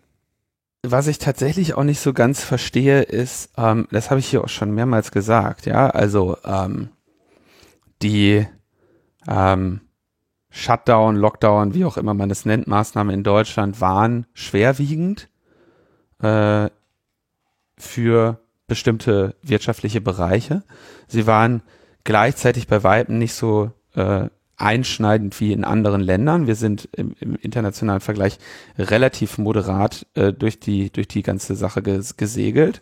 Ähm, und ich kenne, wie gesagt, Menschen, bin selber auch äh, natürlich von äh, wirtschaftlichen Einschnitten relativ stark betroffen durch diese Situation. Ähm, und ich kenne Leute, die noch sehr, sehr viel härtere äh, finanzielle Situationen gerade haben ähm, die durchaus, sagen wir mal, Anlass zu Protest haben oder Anlass zur Unzufriedenheit. Äh, zur Unzufriedenheit oder zum Beispiel auch, ja, in, in Anbetracht der jetzigen Situation, was das Infektionsgeschehen und die Sterblichkeitsraten angeht, äh, natürlich auf eine weitere Lockerung zu pochen, um ihr wirtschaftliches Überleben zu sichern, finde ich völlig, völlig klar. Ähm, und mit denen kannst du auch äh, informierte Gespräche führen. Aber ähm, wenn ich mir irgendwie angucke, die scheinen, die sind meilenweit davon entfernt, jetzt irgendwie zu meinen, dass, dass äh, Trump oder, oder wahlweise Putin einfliegen müssen, um, um die Demokratie hier durch eine, durch ein Kaiserreich zu ersetzen, um, um die Meinungsfreiheit wiederherzustellen. Also das ist, das ist dann wirklich bizarr und ähm, musste tatsächlich an diesen Begriff denken. Das ist ein Begriff, den ich aus dem äh, Psychologiestudium kenne, also bizarrer Wahn, ein Diagnosekriterium. Äh, und da würde ich sagen, dass da sind viele dieser Menschen, wenn man die mal reden hört und versucht, eine, eine Kohärenz in überhaupt in dem zu finden, was sie sagen. Kann ja sein, dass das äh, Virus ähm, eine äh, Lüge ist, ja, dann müsste aber eben auch alles, was sie sagen, sich damit decken. Dann kann nicht auf einmal der russische Impfstoff gut sein, ja. Und kann auch sein, dass sie ihre Meinungsfreiheit äh, nicht ausreichend ähm, gewürdigt sehen, wenn sie mit Reichsflaggen vor dem Parlamentsgebäude demonstrieren dürfen. Das kann sein. Vielleicht ist das, ist damit ihrer freien Entfaltung noch nicht Genüge getan und sie fühlen sich immer noch eingeschränkt. Dann verstehe ich aber nicht, warum die ausgerechnet ein Kaiserreich zurückhaben wollen. Ja, also das ist, das ist wirklich beängstigend. Und ich habe, ähm, ich habe den Eindruck, dass wir äh, in zunehmendem Maße uns damit auseinandersetzen müssen, dass das Internet hier eine entscheidende Rolle spielt. Ja. Und ein paar Substanzen, von denen wir noch nicht genau wissen, welche das sind. genau. Auch übrigens nur, wir haben jetzt hier sehr viel über äh, Attila Hildmann gesprochen. Es gibt dann ähm, natürlich auch noch eine ganze Reihe Leute, die vielleicht noch, also denen man nicht direkt äh, auf den ersten Blick ansieht, dass sie, oder sagen wir mal, für die die Entschuldigung des, des Anfangsverdachts einer vielleicht mäßigen, temporären psychischen Beeinträchtigung nicht gilt. Ja, ähm, und was, wie die sich so über diese Sachverhalte äußern, da wird's halt auch schon, schon, schon, schon schnell unterhaltsam. Wenn du die, also, gehen wir, ich, ich verstehe irgendwie gar nicht, was jetzt der Schaden durch so eine Maske ist. Wenn in einem Jahr sich rausstellen sollte, dass mit der Maske war alles Unsinn, hätte sie genauso gut sein lassen können, ne? Dann werde ich, dann würde ich sagen, ja, okay. War, war Unsinn. Habe ich äh, in dem ganzen Jahr 40 Euro für Masken ausgegeben. Hätte ich, hätte ich gar nicht machen müssen. so, das, also ich verstehe nicht, wo die Beeinträchtigung ist, die diese Menschen in ihrem Leben noch fühlen. Also, naja, auf jeden Fall. Es äh, geht um, ja nicht um, um die Maske, es, die Maske ist nur das Symbol. Richtig. Und äh, jetzt möchte, weil wir jetzt so viel äh, über Attila Hildmanns Einlassung gesprochen haben, wollte ich nur darauf hinweisen, dass es eben andere gibt, die, sag ich mal, weniger aufgeregt äh, wirken, aber den gleichen Quatsch reden. Und äh, insbesondere diese Schiefdenken-Leute ähm, sind ja jetzt an dem Punkt, dass sie sich, ähm, also erstens, weil der Hildmann sie angreift und äh, sie gleichzeitig äh, nicht an diesem Reichstagssturm beteiligt waren, sich jetzt so ein bisschen als die moderate ähm, Alternative darstellen können, ja. Und da würde ich dann gerne diesen Ballweg nochmal zitieren in einem Interview mit dem Südwestrundfunk. Ähm, was ich gesehen habe, sind Reichsflaggen. Da haben wir die Ordner Deeskala Deeskalationsteams auch hingeschickt und haben die Menschen dazu mal befragt, wo sie, ob sie denn wissen, was das für eine Flagge ist. Von vielen Teilnehmern haben wir gehört, dass diese Flaggen verteilt wurden und dass sie gar nicht wissen, wofür diese Flagge steht da würde ich jetzt mal ganz kurz einwerfen. Wenn deine Demonstration voller Leute ist, die Flaggen hochhalten, von denen sie nicht wissen, was die bedeuten, ne? Dann zählen die nur halb. Das sind nämlich absolut hirnamputierte Idioten, den kannst du ja alles in die Hand drücken, wenn die eine schwarz-weiß-rote Fahne hochhalten, erstens ohne zu wissen, was das ist und zweitens überhaupt irgendeine Fahne hochhalten, ohne zu wissen, was das ist. Halte ich also für eine ähm, entweder schwer haltbare ähm, Aussage oder ein äh, sehr treffliches Urteil über den Geisteszustand der, der Demonstrierenden. Aber er sagt noch weiter. In der Bundespressekonferenz wurde ja bestätigt, dass auch V-Leute unterwegs waren. Von daher kann ich nur sagen, es wäre ein Untersuchungsausschuss hilfreich, der mal den Einsatz von V-Leuten klärt und hier auch direkt die Aufforderung an die CDU in Berlin für lückenlose Aufklärung zu sorgen, wo die denn herkommen. Die Deeskalationsteam haben, haben mit den Teilnehmern geredet, die die Flaggen hatten. Die haben dann die dann auch runtergenommen, weil sie eben nicht wussten, wofür die standen. Das heißt, er legt hier nahe, dass die Regierung den seinen Querdenkern da, ja, die ja so kritisch denken, ne, die alles ja in Frage stellen, die immer den Mut haben, sich ihres eigenen Verstandes zu bedienen, gemein und hinterhältig Reichsflaggen untergejubelt hat. Die wussten aber gar nicht, was das ist aber weil die so, so gut quergedacht haben, ne? Weil die so gut alles in Frage gestellt haben, haben die die mal hochgehalten. Tja. Alter, wirklich, ey. Manchmal ist es doch sinnvoller, gerade auszudenken und nicht. Gerade, gerade ja. ausdenken ist manchmal gar nicht so blöd, ne? mhm. ne? Ja. Naja. Lass uns das Kapitel schließen. Ich denke, Kommen wir zu den richtigen Verschwörungen. Erstmal alles zugesagt. Genau. nicht den Anfängerkram. ähm, es gab einen, ein Gerichtsurteil in den USA und zwar am Ninth Circuit Court of Appeals, also ein Berufungsgericht, vor dem ein äh, Fall verhandelt wurde von Menschen, äh, die 2013 verurteilt wurden, weil sie offenbar Geld an eine Terroristengruppe äh, mit dem Namen Al-Shabaab äh, gespendet hatten. Und ähm, dieser gegen dieses Urteil sind die in Berufung gegangen aufgrund der Datenerfassung, die diesem Urteil zugrunde liegt. Und ähm, haben sich spezifisch gegen die Vorratsdatenspeicherung gewidmet, äh, gewendet, die Edward Snowden als Beginn äh, seiner ähm, Veröffentlichung oder sehr zu Beginn seiner Veröffentlichung, äh, beziehungsweise die aus den Informationen von Edward Snowden stammen und die relativ zu Beginn der äh, Snowden-Veröffentlichung von Glenn Greenwald und Laura Poitras öffentlich gemacht wurde. Also Metadatensammlung und Vorratsdatenspeicherung in den USA. Und diese illegale Erfassung oder der, der Verdacht, dass diese Erfassung verfassungswidrig ist, hat hier, war hier der Anlass für dieses äh, Berufungsverfahren. Und das Gericht hat geurteilt, dass eben diese ähm, Massenüberwachung, die ähm, 2015 nach den Snowden-Enthüllungen beendet wurde, eben ähm, das, äh, den vierten Zusatzartikel Fourth Amendment und die Verfassung verletzt hat, also verfassungswidrig war hat allerdings nicht über die Metadatenerfassung geurteilt, weil die Metadatenerfassung für diese Verurteilung in diesem Berufungsverfahren unerheblich war. Ähm, das heißt, es ist jetzt hier so meines Erachtens das erste äh, Gerichtsurteil, das direkt auf diese Snowden-Veröffentlichungen Bezug nimmt. Etwas, was also die Öffentlichkeit vorher nicht wusste und bestätigt, dass es verfassungswidrig war, was äh, natürlich besondere Konsequenzen für den Status Edward Snowdens als Whistleblower hat. Ja, wenn du eben eine eine Information an die Öffentlichkeit trägst mit der mit dem Argument, die ist äh, der Öffentlichkeit würdig, das muss die Öffentlichkeit wissen, ist das etwas anderes, als wenn diese Information sich eben auch als verfassungswidriges Gebaren herausstellt. Ähm, es wird aber noch bemängelt, dass das, äh, ich glaube, das heißt äh, Fruit of the Poisonous Tree, also dass wenn eine Datenerfassung illegal war, ähm, dieses Beweismittel auch vor Gericht nicht mehr verwendbar ist.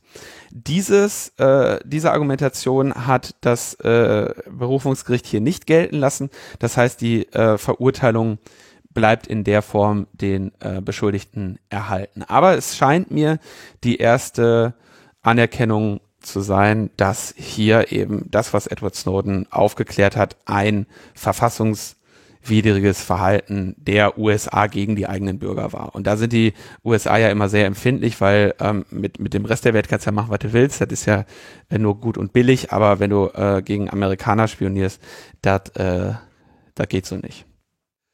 Also wo ich mir nicht so hundertprozentig sicher bin, ist jetzt, wie viel Bestand dieses Urteil hat, weil äh, dieses Berufungsgericht, also Ninth Circuit Court of Appeals heißt quasi, das ist so ein Bundesgericht, Bundesberufungsgericht. Ähm, Ninth Circuit, also es gibt da irgendwie 13 in den USA und der neunte ist jetzt quasi zuständig so für den ganzen Westen, also so Washington, äh, Kalifornien und Nevada und äh, solche Staaten. Und äh, wenn ich das richtig sehe, unterstehen die dann natürlich dann noch dem Supreme Court. Sprich, könnte auch sein, das weiß ich aber jetzt nicht, dass das dann letzten Endes auf der Ebene äh, entschieden wird. Und da wissen wir ja, wie da gerade die Verteilung aussieht. Nicht so gut. Ja, ich habe auch, äh, ich kenne die Gerichtestruktur in den USA nicht so genau. Du hast es gerade schon geschildert, was wir wissen. Immerhin ist diese, diese Richterin, die da geurteilt hat, aber auch eine direkte Appointee von Clinton. Mit anderen Worten, das ist schon ein relativ hohes Gericht, aber eben nicht das entscheidende Gericht, welches über Verfassungsgemäßheit von Maßnahmen urteilt, was natürlich das äh, der Supreme Court wäre. Richtig. So, dann hatten wir in der letzten Woche ja über diese digitale äh, Corona-Liste gesprochen, die das ZERT sich angeschaut hat. Sophie äh, vom ZERT hat uns ja darauf, davon berichtet. Und ähm, bei solchen Veröffentlichungen ist natürlich immer ganz interessant, wie verhält sich denn die Konkurrenz?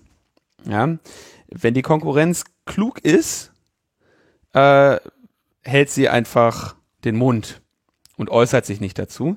Wenn sie äh, Lust hat, auch mal Besuch vom CCC zu bekommen, dann könnte sie zum Beispiel etwas twittern, von einem nicht auf alle schließen. Digital und sicher funktioniert unsere Lösung. Gut, dass sich nun die Spreu vom Weizen trennt. Wir gehen auf saubere IT-Architektur und Private-Public-Key-Verschlüsselung.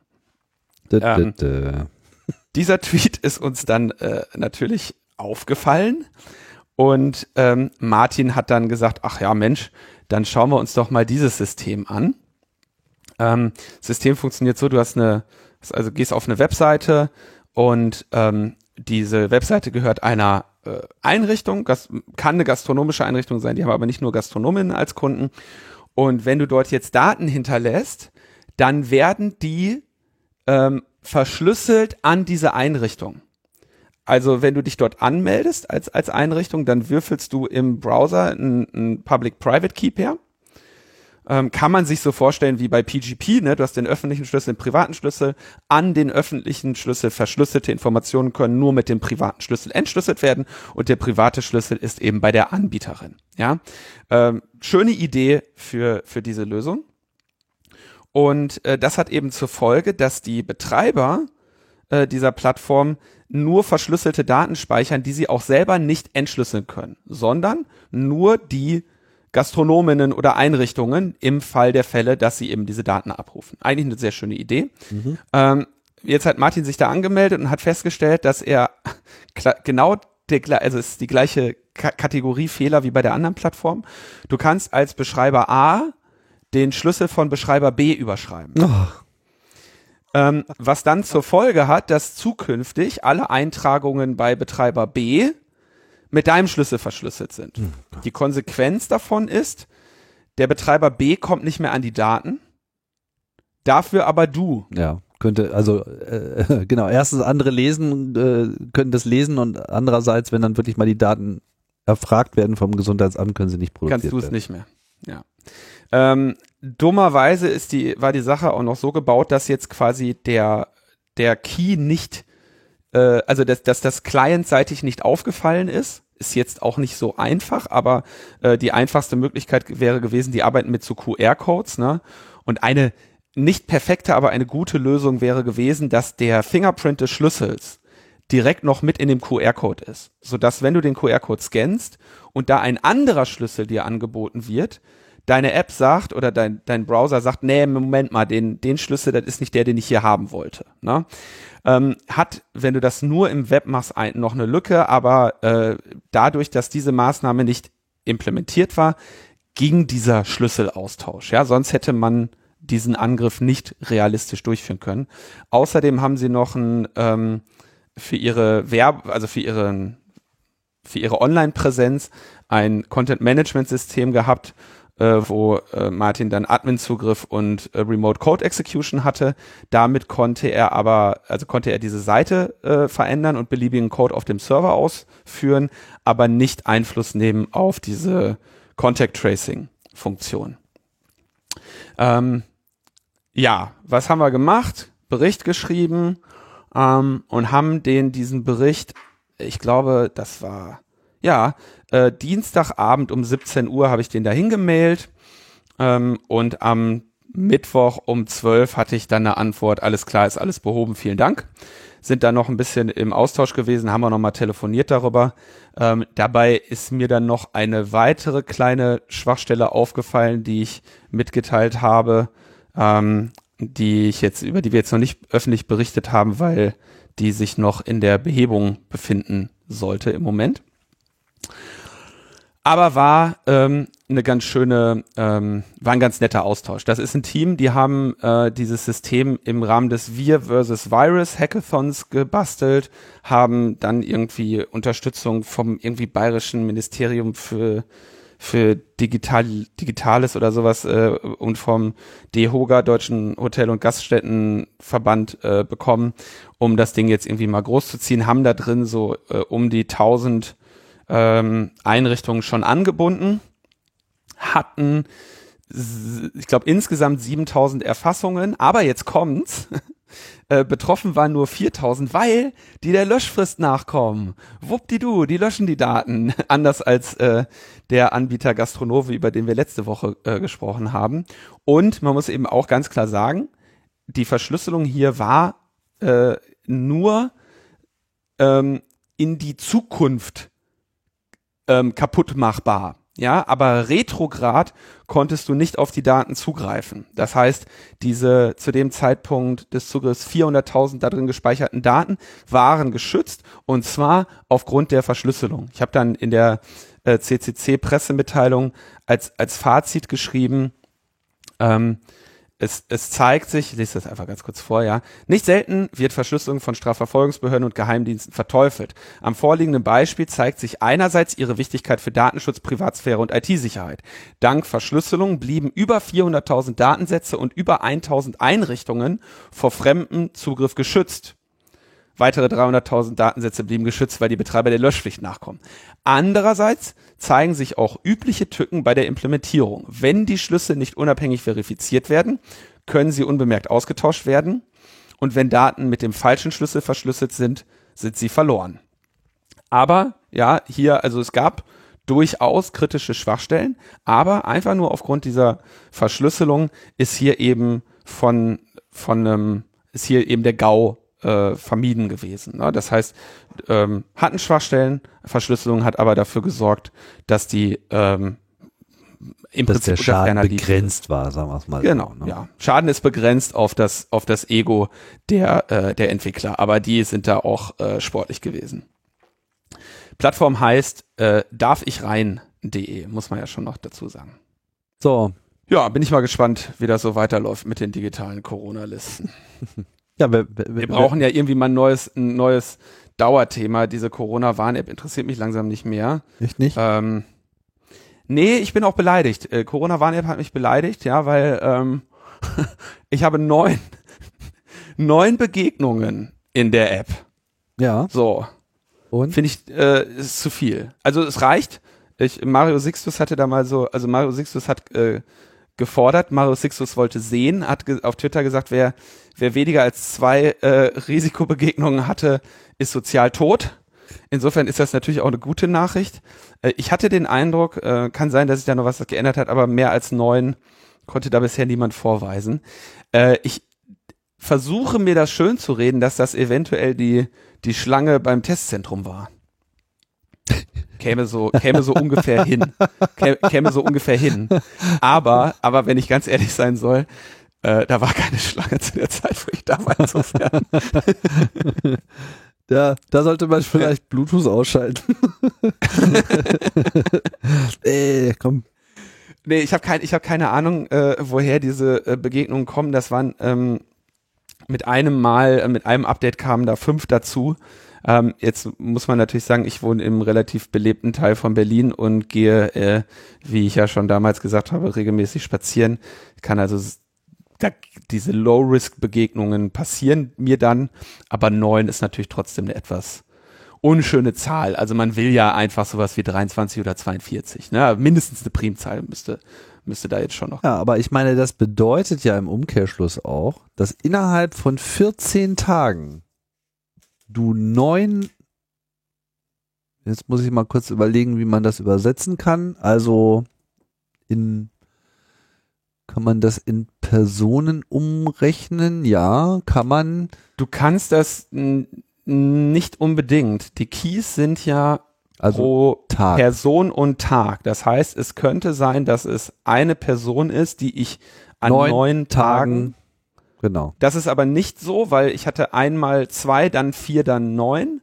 Das heißt, äh, es sind mindestens drei Personen, mit denen ich mindestens äh, einmal mindestens an zwei, einmal mindestens an drei und einmal mindestens an fünf Tagen Kontakt hatte. Ähm, also ist das der niedrigste Wert bei meinem Profil wären ne Quatsch. Wie kommst du da jetzt drauf? Äh, doch, doch, ja, nicht. genau, doch. Na, weil mit einem, also mit also wenn ein Update kommt, ja, also du, du kriegst eine, du, es kommt eine Risikobegegnung. Mhm. So, die, also der, das, das, die App macht ihr Update.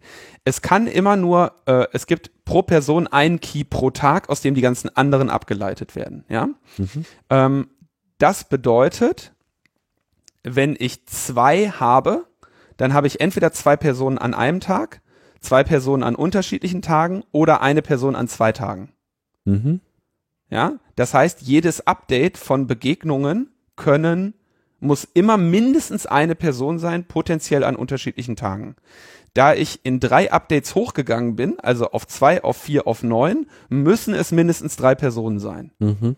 Okay. Es könnten ähm, bis zu neun Personen sein, unter der Annahme, dass ich jeder Person nur an einem Tag begegnet bin.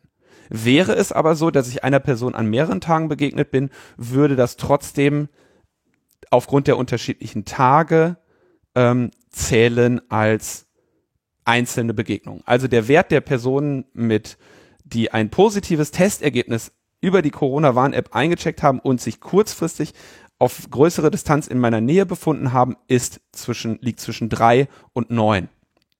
Also, das finde ich trotzdem eine relativ bemerkenswert hohe Zahl. Ja, Ja. ich meine, du Ja, Tim. äh, wohnst in so einem mm, Stadtteil, Ist egal, wo ich wohne. ich weiß, aber so ein, so ein Berliner Stadtteil, der halt schon irgendwie mehr als 10.000 Einwohner hat. Und wenn du innerhalb von 14 Tagen drei Leuten, an drei Leuten vorbeigehst, die sich dann in diesem Zeitraum positiv melden mit der Corona-Warn-App, Ja. das ist schon eine Menge. Ja. Und das müsstest du jetzt theoretisch mal äh, sechs nehmen, weil du ja nur äh, 15, 14 Millionen aktive dieser Apps hast. Mit anderen Worten, ähm, müsstest du davon ausgehen, wenn die in Infizierten unter den Corona-Warn-App-Nutzerinnen und den Nicht-Corona-Warn-App-Nutzerinnen gleich verteilt sind, wäre der zu erwartende Wert dieser Anzahl an Personen mal ungefähr sechs. Oder fünf, je nachdem, wo du jetzt eine Altersgrenze ziehst, wo du sagst, so, ja. Aber das, das ist schon, Jetzt sag noch mal einer, der funktioniert nicht. Das kann schon, das kann schon noch werden. Naja, also es, äh, gleichzeitig sind die alle natürlich, also sind alle unter dieser Schwelle, dass ich mir äh, Sorgen machen sollen müsste. Ja gut, aber du bist ja auch getestet worden, bist negativ, also von daher passt das ja. Ey, hallo, ich habe nicht gesagt, wie mein Test war. Jetzt plapperst du hier meine, meine Medizindaten aus, oder was? Ach so, dann nehme ich das raus. Nein, Vielleicht bist du ja auch positiv. Das wollte ich dir jetzt nicht unterstellen, dass du negativ Was meinst du, warum, bist. was meinst du, warum ich endlich mal wieder in der Metaebene mit dir podcasten wollte? ja, hier kommst du nur mit Test rein. Muss mir, muss mir vorher einen passenden Screenshot zeigen. Ähm, So, weiter. jo, dann ja, noch äh, kleine Kurzmeldungen. Und zwar, ähm, Facebook hat jetzt angekündigt, dass sie politische Anzeigen vor der US-Wahl irgendwie stoppen wollen. Irgendwie sieben Tage vor der Wahl nehmen sie keine politischen Anzeigen mehr an. Fragst du dich auch, was das soll? Die Kampagnen sind ja gerade in, in, in, im voll, in voller Fahrt, ja. Äh, das, da, also da, das erscheint mir etwas halbherzig und äh, erscheint mir auch ein bisschen das Problem zu verkennen, weil was wir ja im Moment sehen mit den Desinformationskampagnen, dass die eben äh, nicht, nicht mehr unbedingt über, über Facebook-Anzeigen funktionieren, ähm, aber immerhin erkennt Facebook jetzt mal so dieses, dieses Problem an und äh, hat da jetzt eine Taskforce, um sich mit diesem Thema auseinanderzusetzen. Das ist ja schon mal ein bisschen, ein bisschen andere Situation, als sie äh, noch vor vier Jahren war. Man merkt zumindest, dass sie etwas unter Druck stehen. Sie tun nicht genug, aber äh, ihre, ihre, ihre Situation ist zumindest schon mal latent erschüttert. Ja. Dann haben wir ähm, uns in der vorletzten Sendung, glaube ich, auch damit auseinandergesetzt, dass es da ja jetzt einen Streit der Supermächte um die sozialen Netzwerke gibt.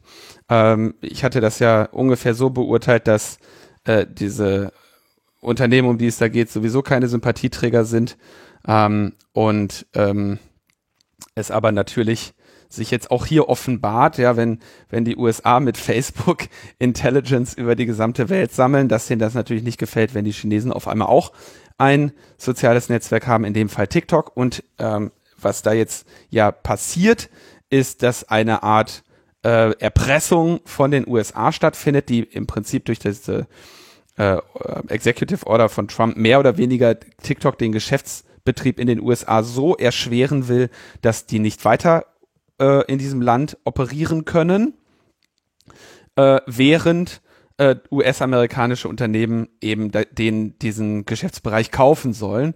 Interessierte Käufer sind äh, Microsoft und Walmart äh, auf der einen Seite und Oracle auf der anderen. Ähm, und jetzt hat offenbar, äh, also das Manöver von Trump war ja hier äh, relativ klar. Preis drücken, erpressen und dann eben den, diesen Geschäftsbetrieb quasi zum günstigen Preis äh, wegschnappen, was schon echt ziemlich perfide ist. China wehrt sich jetzt dagegen und zwar haben die gesagt, äh, also das, das Wirtschaftsministerium hat die Liste an Technologien, für die man Exportgenehmigung braucht, wenn man sie ins Ausland verkauft, aktualisiert und hat jetzt Datenanalyse und künstliche Intelligenz mit auf diese Liste genommen.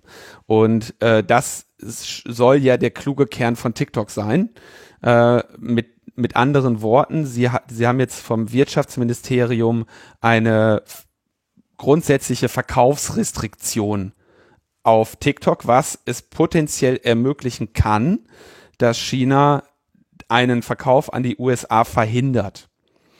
Ähm, meine Interpretation der ganzen Sache ist, dass China sich im Prinzip sagt, okay, bevor wir uns hier von den USA erpressen lassen, dann soll halt eben äh, dieser TikTok-Betreiber äh, platt gehen. Ja, ähm, das ist immer noch besser, als wenn wir uns unsere Werkzeuge hier wegerpressen lassen. Bin mal äh, interessiert, mh, wie das weitergeht. Schön ist das nicht, diese gesamte Auseinandersetzung, äh, und schön ist auch das Phänomen nicht dass es überhaupt diese äh, Netzwerke gibt.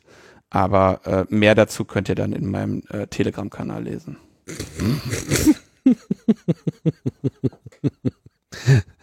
da wirst du dann richtig. Merkel so sauer sind Nawalny vergiftet. Meine. Ich gehe lieber auf Schauder. TikTok. Ich mach, ich gehe auf TikTok. Ich mache so so Podcast Dance. Tänze? Ja. Schön Tanz, ja. Man muss ja jetzt immer so mit den Armen wackeln, ne? Weil man darf ja nicht mehr so ausladend tanzen. Wieso? Na, weil alles Vertikalvideo ist, da passen ausladende Bewegungen äh, nicht drauf. Ne? Deswegen entwickeln sich halt auf TikTok jetzt so Tanzstile, die alle so auf vertikal getrimmt sind. Und das ist halt da. Ich habe mich schon gewundert, wann mit die Leute los sind. Ja, das sind alles so Erkenntnisse, ne? Technologie formt die Gesellschaft. Das kann man nicht anders sagen. Den Volkslehrer haben wir übrigens vergessen zu erwähnen. Das den habe ich hier auch noch. Das ist doch gut.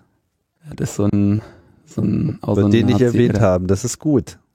Nicht, dass ja. das dann noch Leute hören und dann da draufklicken. Naja. Ich denke, wir sind jetzt am Ende äh, dieses Beitrags hier angekommen. Ja. Und äh, ja, wie immer wollen wir natürlich. Was? Ich lese gerade hier nur wieder die neuesten News von Attila. 5G-Strahlung, äh, also die US-Behörde NIH bestätigt, 5G-Strahlung kann Corona-Erkrankungen verursachen. Mhm. Äh, Presse.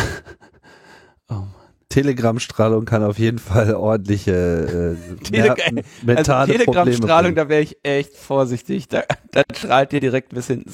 Da hat er leider eine Überdosis bekommen. Attila Hildmann, Matscha. Linus, wir machen jetzt hier den Kanal. Deutschland zu. muss und wird wieder erstarken in all seiner Kraft und Herrlichkeit. Oh. Samurai-Shirts und Hoodies, Biofair von Attila Hildmann.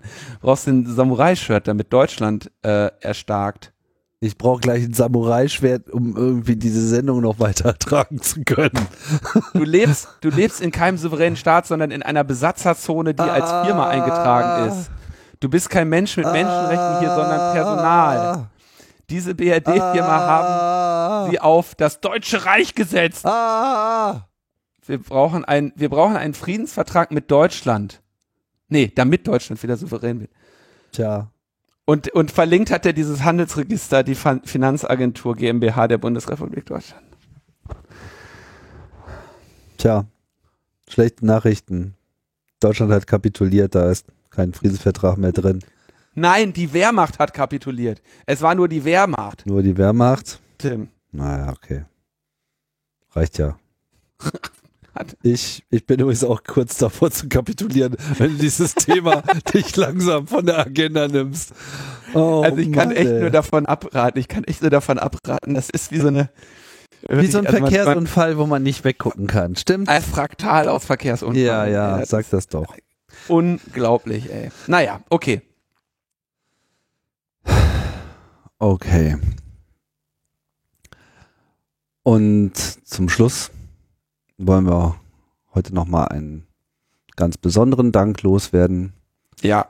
Und dieser Dank geht an Zewski. Ja. Und damit lassen wir euch jetzt erstmal wieder alleine mit der Woche. Ich hoffe, es kommt nicht so hart. Also, Kopf hoch und bis später. Kauft Attila Hildmanns T-Shirts und Matcha-Tee und Nuss. Ah!